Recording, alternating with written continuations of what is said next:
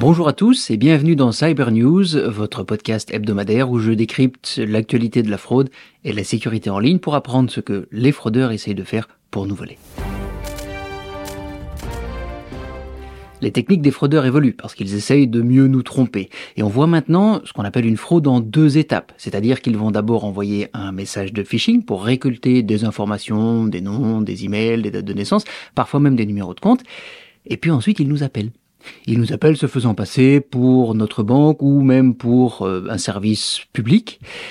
Et comme ils ont des informations à nous qu'on leur a données sans le savoir, eh bien, on tombe plus facilement dans le piège. Donc, faites attention à ce type de fraude.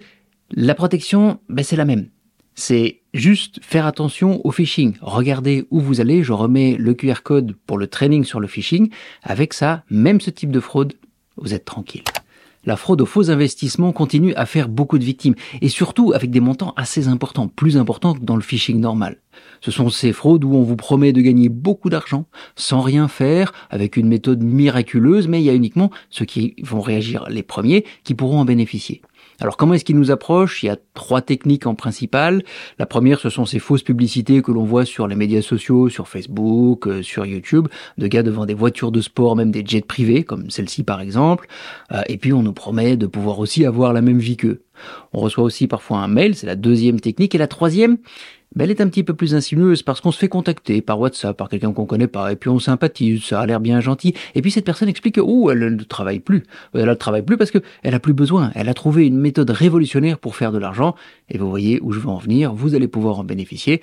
Vous allez surtout pouvoir perdre beaucoup d'argent. Au niveau sécurité informatique, il semblerait en ce moment que les comptes LinkedIn soient ciblés par des cybercriminels dans le but de prendre le contrôle. Et alors c'est assez intéressant parce que une fois qu'ils vont y arriver, ils vont faire trois choses. Ils vont d'abord changer l'email du propriétaire, donc tout va partir chez eux. Deuxième chose, ils vont changer le mot de passe. Ça va être très compliqué de récupérer et d'accéder à son compte. Mais en plus, ils vont faire un truc que qu'en fait on devrait déjà avoir fait. C'est-à-dire qu'ils vont activer l'identification à deux facteurs. Et une fois ça activé, il devient très très compliqué de récupérer le contrôle de son propre compte, même en contactant LinkedIn. La protection, bah, c'est simple.